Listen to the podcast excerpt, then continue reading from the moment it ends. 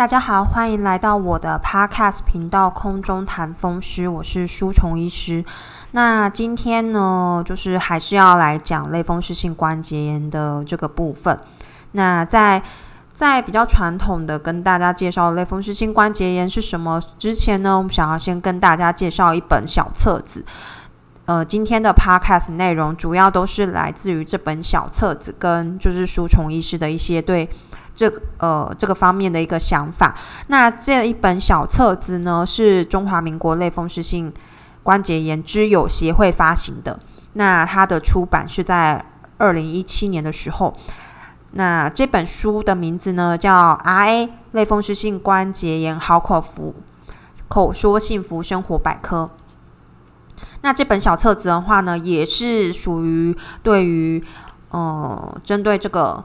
类风湿性关节炎的病人做一个卫教的部分。不过这本卫教手册比较特别的是，它不说类风湿性关节炎是什么，它也不说就是类风湿性关节炎要用什么药物。它主要是针对于病友们的生活上的一些事情。其实这些事情都是是小事情，不过都是很困扰病友们的。那关于说食衣住行娱乐方面呢，要怎么样？去帮助这些有类风湿性关节炎的病人解决这些问题。好，那所以我们今天这集 podcast 呢，就会针对就是食衣住行娱乐这六大方面来讲。那主要就是来自于这本小册子。这本小册子的话呢，如果说应该每个每家医院的诊间应该都可以去拿。那如果没有的话呢，其实大家也可以。也可以跟中华民国类风湿性关节炎之友协会的话呢，去要这本免费的卫教的小册子。那其实都是这个都是免费可以去拿的。那呃，我想要呃，书虫医师想要先跟大家聊聊说，其实病友会是一件是一个很强而有力的组织哦。病友们其其实是会带给病友们彼此力量的。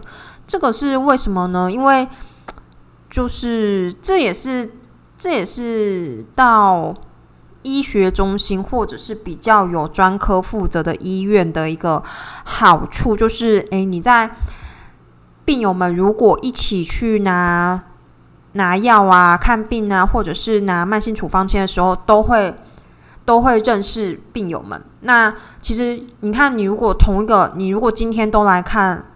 风湿科的话，那如果是每个月回诊的话，诶，其实你每个月看到的跟你一起在诊间等的病人，其实都是差不多的人诶。所以其实有很多病人就在病友们就在等候看诊的时间的时候，就互相认识彼此。那当然，每个人发病的时间呢，发病的得病的时间也不太一样，那就会大家可以想象那个。场景吗，就是他们会开始彼此聊天，那分享说啊，这个病是怎么得的啊？然后呢，分享分享说有没有什么生活的小诀窍啊？那呃，这个药会有怎么样不不舒服啊？其实有时候都会在这个诊间等候的时候，那就会互相聊这句这些事情。那虽然书虫医师在的医院是一个蛮小的小医院，不过。呃，其实，在就是固定来拿药，就是那些病友们，所以他们其实也彼此就慢慢就认识了，然后当然也会有这样的一个组织的一个连接。那这个，诶，中华民国类风湿性关节炎之友协会呢，其实就是这样一个组织。台湾呢，类风湿性关节炎的盛行率大概是千分之一。那台湾现在算有两千万人好了。嗯，类风湿性关节炎的病友们大概就是有二十万人这么多。那虽然当然没有比高血压、糖尿病来的病人多，但是二十万这个特殊疾病有二十万人的一个组织，呃的一个就是量的话，其实也是蛮大的。所以呢，有很再来的话，就是这个类风湿性关节炎一开始并没有办法让大家就是马上知道说这个是一个什么样的病，所以呢，借由这个。病友会，然后呢，病友们可以去参加这个病友会，然后呢，得到说，诶一些过来人的经验呐，然后呢，有有些人可能得病比较久，就会说啊，这撑了十几年，终于等到生物制剂。然后呢，生物制剂之后改善怎么样啊？然后之前的一些关节疼痛啊，这些状况啊，都大幅度的改善啊，等等等等之类的。那是一个就是分享。那病友会，病友会的话，其实他们真的是蛮团结的。那你进去之后呢，就会其实从病友方面也可以学习到非常多的关于类风湿性关节炎的一些知识跟生活的小技巧。所以呢，如果如果在听的大家们是家里面有类风湿性关节炎的患者，或者是说你本身就是类风湿性关节炎病友的话，其实病友会都很诶，这个中华民国类风湿性关节炎之友协会的话呢，都很欢迎大家的参加。然后呢，他也有定期有发月刊，月刊还是双月刊，就是书虫医师有点忘记了。那就是也可以去看这个月刊或双月刊，里面都会有蛮多，嗯，有一部分是医药知识，就是关于类风湿性关节炎的医药知识；有一部分呢是关于说，诶，这生活方面如何去调试。那其实说，嗯，其实为什么要讲食衣住行娱乐这个六个方面呢？因为得到类风湿性关节炎的。病友们的发病的年纪啊，大概是在一个中年的一个阶段。那中年的话，大概就是四十岁到六十岁左右这个阶段。那得类风湿性关节炎的病友们也大部分就是女性。嗯，在听在听 Podcast 的大家可以想象一下，说，哎，这个年龄层的一个女性呢，我们先不要讲男性好。在这个年龄层得到这个类风湿性关节炎，这个女性呢，其实如果就算你不要看说她有没有得这个病好了，其实这个年龄层的女性也是背负了很大的一个责任。四十岁到六十岁，她可能有，她可能大部分应该都是已经结婚了。那现在台湾来讲的话呢，双薪家庭又非常非常的多，所以可以大概想象说，这些病友们。应该就是有一份工作，然后呢，四十岁到六十岁这个阶段，大部分已经结婚，可能已经有小孩了。小孩不管几岁，小孩嗯，就算是五岁，有五岁需要担心的事情，十五岁有十五岁需要担心的事情。所以呢，他有一个家庭，他自己的家庭需要照顾。那四十岁到六十岁的话呢，可以想象说，诶，这个病友应该也有年迈的父母亲。那这个父母亲可能是七七十岁到九十岁哦，现在现在的人的平均寿命非常的，至少都有八十岁以上，所以我们设定说，哎，这是七十岁到九十岁好，所以他有自己的一个家庭要照顾，他也必须要照顾他自己的原生的家庭的父母或者是长辈，再来他还有一份工作，所以这个年龄层的女性其实压力是非常非常的大的。男性、女性都一样，其实压力是非常非常的大。那如果又得了这个类风湿性关节炎的话，其实因为手部关节周边关节的一个肿胀啊，然后呢，全身的疲倦不舒服的话，其实真的没有办法肩，真的没有办法负担这么多的一个照顾性的工作。那没有办法，没有办法，所以没有办法做这些就是照顾性的工作的话呢？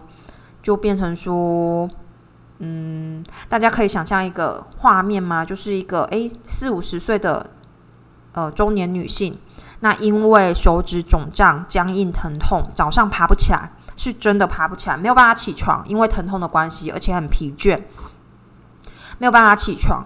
那嗯，家里面可能有小孩要上学啊，你要做早餐或买早餐给他吃，但是你没有办法起床，然后先生。或者是你的家人也会觉得很奇怪，说：“诶，为什么你看起来，因为是手部关节肿胀嘛，疲倦，所以你看起来不会有太大的病痛，不是说啊发高烧啊，或者是拉肚子啊，然后这么明显的一个不舒服，你就会发现说：诶，他说他很疲倦，手部肿胀，但是看起来好像还好，但是他真的没办法起床。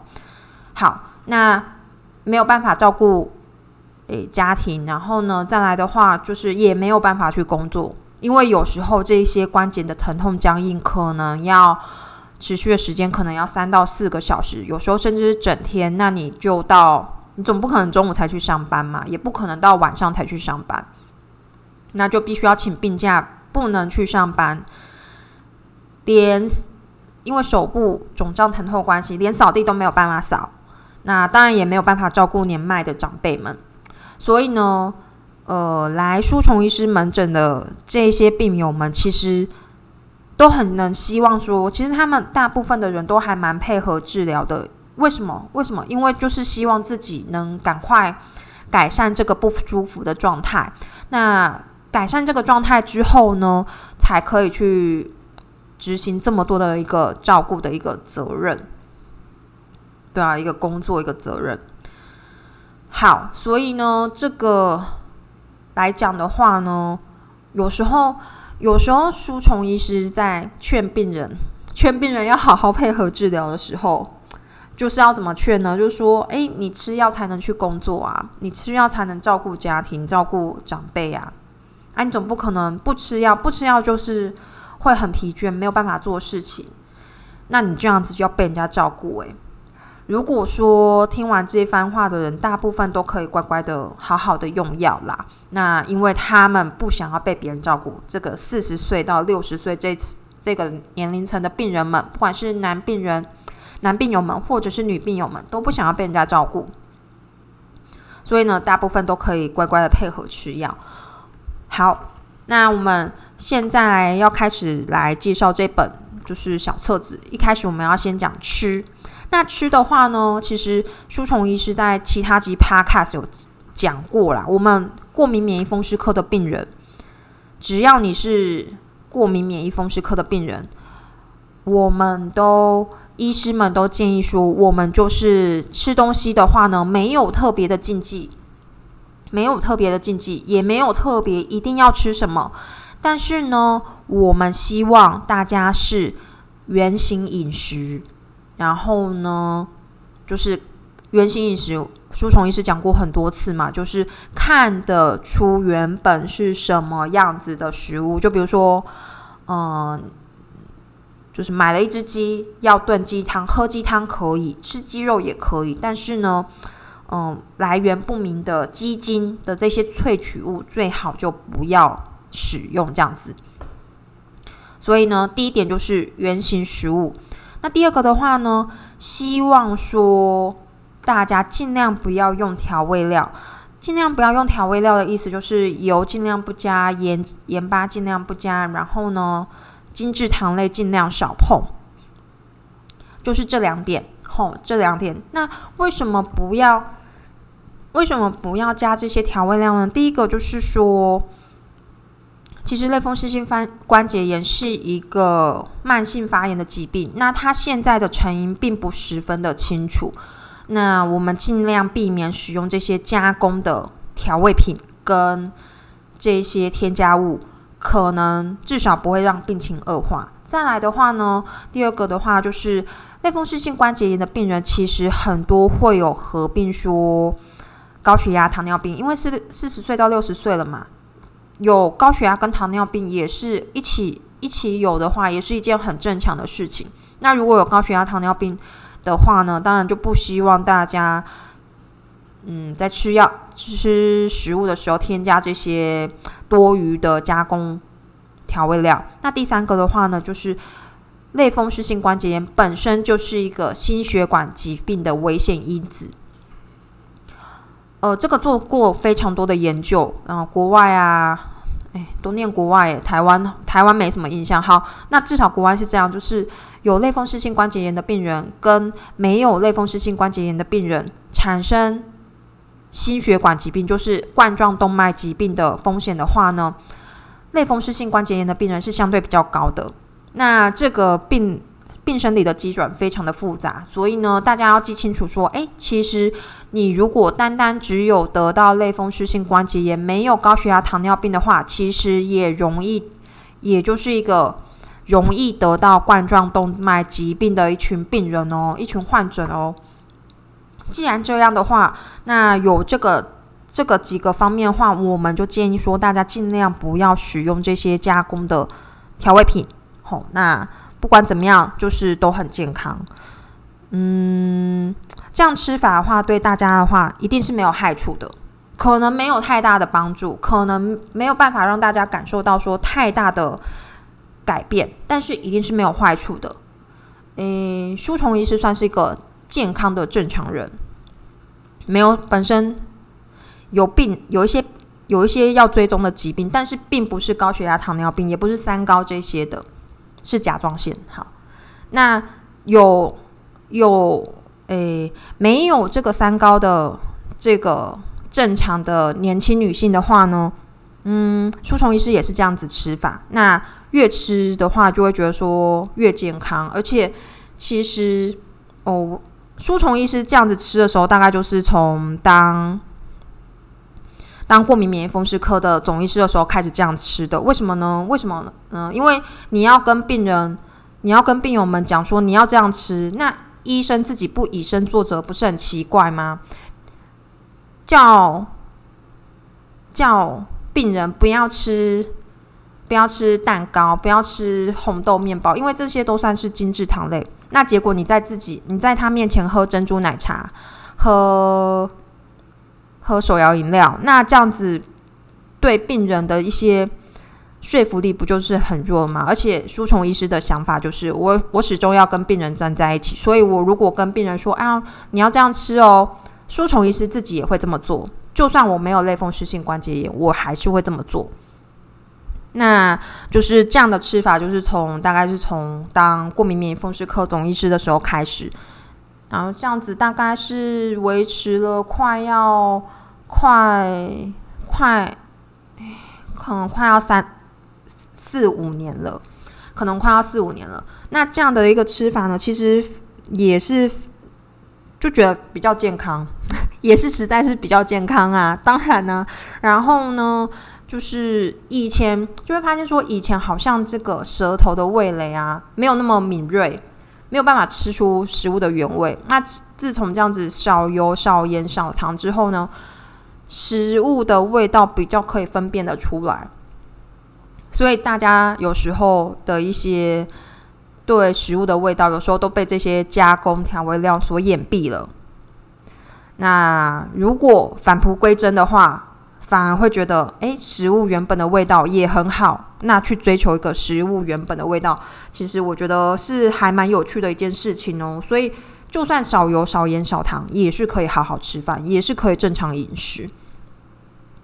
那再来的话呢，就是要跟大家说，这个也在其他集讲肝险的 Podcast 中间有提到了，不要乱吃补品，因为呢。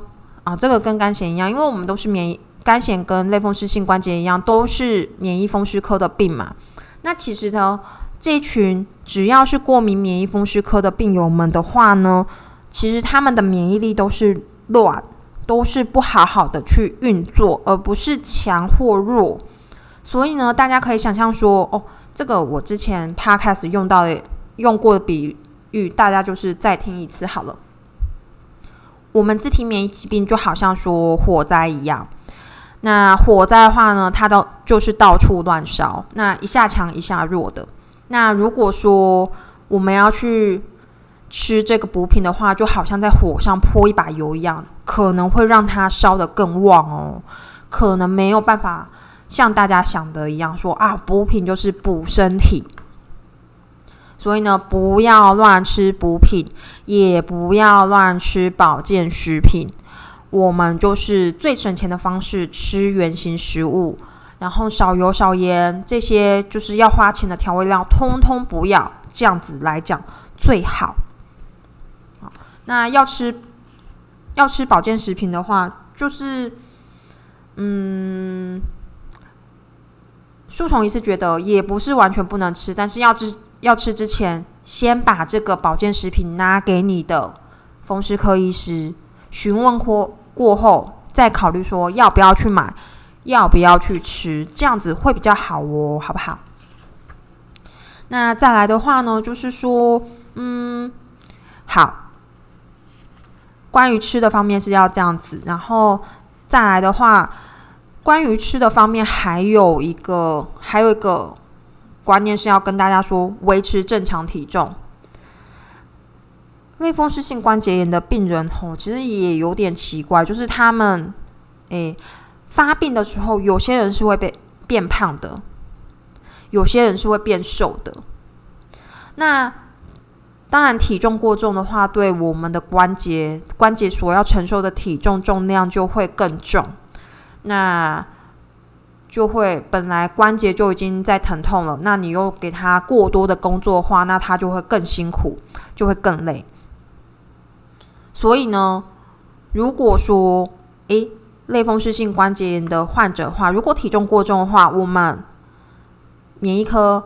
风湿科医师还是会希望说，这群病人可以控制发炎，然后呢，控制饮食，然后慢慢回到正常体重，去减少说重量对于关节的一个负担。再来的话呢，因为刚刚说到说，类风湿性关节炎的患者本身就是得到冠状动脉疾病的一个高危险群，那控制适当体重的话，也有助于说减少这个冠状动脉。得到冠状动脉疾病的一个几率。那另外一群病人是什么样的一个病人呢？他得病之后，因为发炎的很厉害，很疲倦，胃口很差，那手指关节很肿胀，所以他没有办法吃东西，他没有办法吃东西，然后胃口也不好，那可能就会这样急剧瘦了很多，瘦了七八公斤。那我们过敏免疫风风湿科医师还是建议说，诶。我们好好控制这个疲倦，跟手指手指关节肿胀，这些都是可以用过敏免疫风湿科的药物去控制这些病情。控制病情稳定之后呢，希望这些病人，呃，把这个瘦下来的体重，看看他原本的体重是多少。然后如果瘦到原本瘦到一个适合的 BMI 值的范围之内，然后呢，不要过瘦，也不要过胖。那去维持一个维持一个正常的生理状态。那有人可能会问说：“诶，舒虫医师刚刚说体重过重关节负担比较大，那体重过轻对关节负担不是比较少吗？”对呀，但是如果体重过轻的话，可能会带来其他的一些一些并发症，比如说营养不良，因为。疲倦、手指关节肿胀、没办法吃饭，严重影严重营养不良化，导致贫血。那这样的话呢，也是也是就是不是一个很健康的状态。所以呢，不管怎么样，不管大家是得到类风湿性关节炎之后呢，是变胖还是变瘦，过敏免疫风湿科医师都希望大家回到正常的体重，回到正常的体重。好，那再来的话呢，有这几个方面，那我们要来想说，诶，知道要吃什么东西了，那要怎么样吃呢？要怎么样吃呢？我们再来分说，大家知道要吃什么东西了嘛？那我们还要知道说怎么煮。对啊，你知道说啊，我可以吃蔬菜。我可以吃一些鸡肉原型食物，不要添加。那我们要怎么煮呢？呃，煮的方式当然，舒虫医师不是厨师，也不是一个什么什么厉害的一个，也不是多会多会煮的一个人。那建议大家说，在煮的时候呢，尽量尽量就是使用一些工具，比如说，呃，大家想象一下好了，炒菜的话，炒菜的话，其实对手指。的负担的这个负担程度是非常高的，因为你一手要拿锅铲，然后你要握啊，那你手指关节都肿胀僵硬了，你怎么样去握锅铲？那再来第二个的话呢，左手要拿炒菜锅嘛，那有时候还要颠锅，颠锅真的是对手部关节、手腕啊这个周周边的关节是一个很负担的一个动作诶，那一个是这样子，所以。书虫医师会建议说，如果说要要煮的话，尽量是用一个不要不要用到手部太多动作的一个烹调方式，比如说用电锅蒸，用电锅蒸蛋啊，或煮汤，或者是说你拿一个汤锅，汤锅当然也不能太重啊，汤锅然后煮鸡汤。那煮鸡汤这个部分呢，你只要把食材放进去，然后呢，在在就是炉上炖就可以了嘛。那菜的话呢，蔬菜类的话，可能就是改用说不要用炒的，可以用蒸的。或者是用炖的，可以跟汤炖在一起，就变成说，哎，这锅汤里面它的料是比较丰富的，就有点像地中海饮食的炖菜，就是它里面有肉、有鱼、有一些蔬菜，然后炖在一起，这样子一起炖的方式。然后呢，尽量就不要去炒菜了，炒菜就是对手指头就手部关节来讲太累了。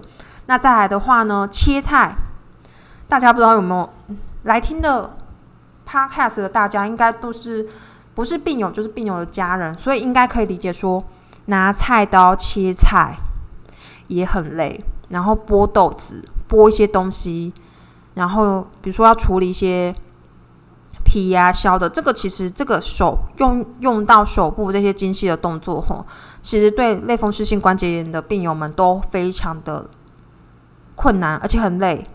所以呢，我们如果要处理食物的时候，尽量选一些对手部关节、对手部就是动作需要程度比较小的，比如说，一个是当然是可以买食物的调理机啦。然后，因为现在调理机不是有各式各样嘛，所以你有时候把它丢进去，然后它就帮你切成切成块啊，切成丁啊，然后切成怎么样一个形状啊？我觉得这个是一个很好减轻。类风湿性关节炎病友们准备菜的一个方式，你就反正你就把它丢进去，然后呢，它可以选模式嘛，然后或者是选什么刀啊，你把它装进去，然后就可以切丁、切块、切条之类的。然后它这样就把它切好，切好之后你把它倒出来，然后在锅子里面炖在一起就好了。这样子对手部关节的动作的需求其实是最低的，但是缺点是什么？就是要花钱。但为了大家的手指不要再变形，不要再疼痛肿胀化，我觉得花食物调理机的钱是非常值得的。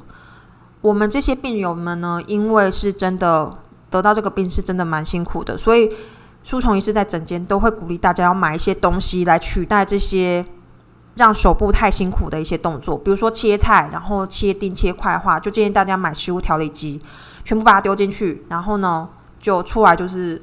就是可以直接煮了。那肉的话也是一样啊。肉的话，有些希望大家尽量买过，就是买那种去跟那些摊贩卖肉的摊贩买一些已经处理好的，比如说绞肉。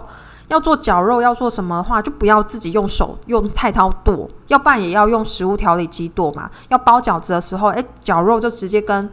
摊肉贩买好，说哎，我要绞肉，然后他就帮你绞好，直接你只要用手，然后捏好捏好这个绞肉，然后包饺子就好了。或者是说现在的这些全联啊、全联啊，然后这些诶家乐福啊，他们都有卖好，说哎已经弄好的这些绞肉，就买这些已经处理好的东西，千万不要自己拿。自己手拿着菜刀，然后去什么剁鸡啊、剁肉啊，这个对手部的动作真的很、真的很辛苦。书虫医师好像不知道几年前，大概两三年前，然后可能那时候刚好搬家了。那搬家的话，就是就是有很多东西啊，拆拆弄弄啊，然后什么东西很多东西要装啊，所以那时候手大概。使用过度，就其实没有，就其实没有做什么事情啦，但是还是使用过度，对，使用过度，然后，然后呢，就是手痛了大概大概半年左右。大家可能会问说，难道没有怀疑自己是类风湿性关节炎吗？没有，因为之前有因为其他的事情抽过血了，所以这些类风湿性因子都很低啊。这个关节疼痛的部分明显就不是类风湿性关节炎会疼疼痛的部分，所以。可以合理怀疑，就是使用过度的一个急性关节手部关节发炎这样子。好，那可是手在痛啊，所以那时候舒虫医师才真正感受到说，因为我手正在痛，所以我拿菜刀剁肉、剁切菜，我都觉得哇，切下去我手好痛哦，就是那种切下去那个力道反弹到自己手上的那个感觉，真的很不舒服。好，那所以要跟大家说，在准备自己要吃的食物的时候，尽量。用工具去取代，比如说食物调理机，或者是请摊贩帮你处理好，或者是说已购买说已经处理好的这个食材的部分，然后尽量减少自己手部的这个负担跟活动。那该花钱的时候就要花，吼，好不好？那再来的话呢，就是说，诶，尽量用一个，尽量不要用炒啦，炒菜这个动作对手部关节。来讲的话呢，太辛苦了。那尽量用一个看是就像地中海炖菜的一个方式，然后一锅就把它炖完。然后呢，饭就是丢到丢到电锅里面就煮好了嘛。面也是啊，面也是丢到锅子里面这样子煮就煮好了。那如果真的不想蔬菜跟肉一起都混在一起的话呢，嗯，菜的话就另外用蒸的也可以。现在电锅啊，一次就可以做好多样菜。可以同时煮饭啊、蒸菜呀，然后做醉鸡啊。醉鸡很简单，大家知道吧？就是就是肉卷一卷，然后呢，然后要腌过，然后蒸一蒸就好，然后放冷切片就是醉鸡了。所以呢，尽量用一个一个步骤就可以完成好多样菜的一个方式来来烹调食物，这样子好。那讲完了说要怎么样准备之后呢，再来就是要怎么样吃。这个的话，吼，这个，诶，因为类风湿性关节炎的病友们呢，大部分手部关节都是肿胀的，所以可能拿普通的筷子跟普通的汤匙都不太舒服。那有一些特殊的餐具可以减少说大家这个手部关节的这个。负担啊，就是有一些特别设计的汤匙啊，然后呢碗筷啊，碗的话有时候光拿碗的话都拿不太住，因为有些碗很重，所以变成说第一个餐具可以挑特殊设计的餐具，那第二个要选尽量是选比较轻的餐具去来做一个使用哦。好，那现在来讲的话呢，诶，我们时间差不多到了。诶，对，所以呢，我们今天关于这本，诶，关于类风湿性关节炎十一住行娱乐这个部分呢，我们今天就讲到了吃东西的部分。那下一次的话呢，会一集一集慢慢介绍说，慢慢介绍说这个其他的一个方面。那希望大家都可以去，如果你家里面有类风湿性关节炎的。家人或者是你自己是类风湿性关节炎的病友的话呢，希望大家都可以去找这本《类风湿性关节炎好口服口说幸福生活百科》来看哦。嗯，相信会对大家有很多的帮助。那或者是可以参加病友会呢，跟大家一起去讨论说如何让生活更愉快的度过。其实我觉得，其实书虫医师觉得说。嗯，我好像常常讲这句话，可能在其他的 podcast 也有听过，说危机就是转机。虽然大家得到类风湿性关节炎是一个重大疾病，是一个很辛苦的病，但是这个也带给一个大家来思考说改变的机会。比如说，嗯。书虫医师刚刚讲到说，其实这群病友们大部分就是四十岁到六十岁的这些中年女性或中年男性会比较多嘛。那呃，这些女性们呢，男性们啊，就是有些很多，大部分很多责任感都很强，所以就是工作、家庭、生活一肩挑。那比如说。小朋小孩也不会扫地啊，小孩也不会洗碗啊，小孩什么都不会。他就说没关系，他们念书就好了，我做。可是呢，得到这个病之后，大家要想，你这些扫地啊、切菜啊、洗水果啊，这些大家都没有办法做了，或者是越做越多，很辛苦。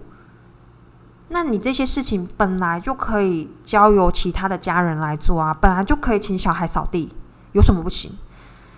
或者要买扫地机器人也是可以啦。然后你本来就可以请小孩扫地、洗水果，小孩可以做吗？当然可以。先生可以煮饭吗？先生当然可以学着煮饭。